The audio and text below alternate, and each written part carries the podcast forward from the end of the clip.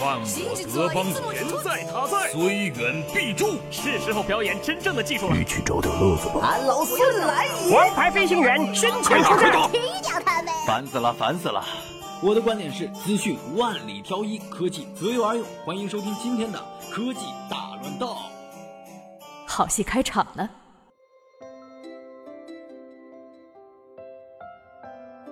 工信部手机信息网今天出现了一款型号为 SMC 七零幺零的三星新手机，显然就是专门为中国市场准备的新款特供机 Galaxy C 七 Pro，也就是此前 Galaxy C 七的升级版。C 七 Pro 外观设计完全延续了此前高端 C 九 Pro 的风格，正面二点五 D 玻璃加指纹识别，金属机身，背部上下各有三条细细的天线条。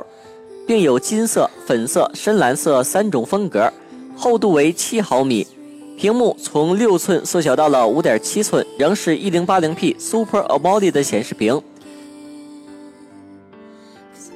易贝上经常会出现一些神器，价格也是每每令人啧舌。上星期，易贝上有人拍卖一台未拆封的初代 iPhone，价格达到了两万美元，约合人民币十三点八万元。而现在更是要考验果粉的情怀了。易贝上有人挂出了一台未拆封的初代 iPod，标价同样达到了惊人的两万美元。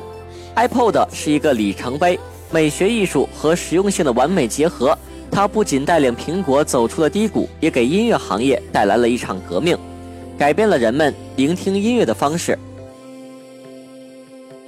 距离小米平板二发布已经过去一年了。今天有网友曝光了小米平板三。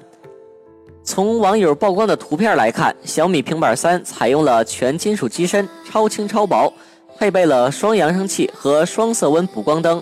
机身配色至少有香槟金和深空灰两种。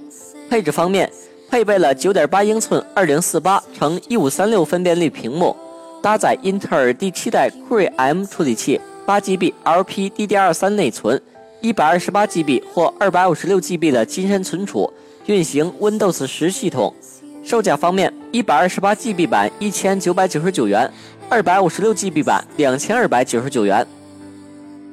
以上就是今天的新闻，我们明天见。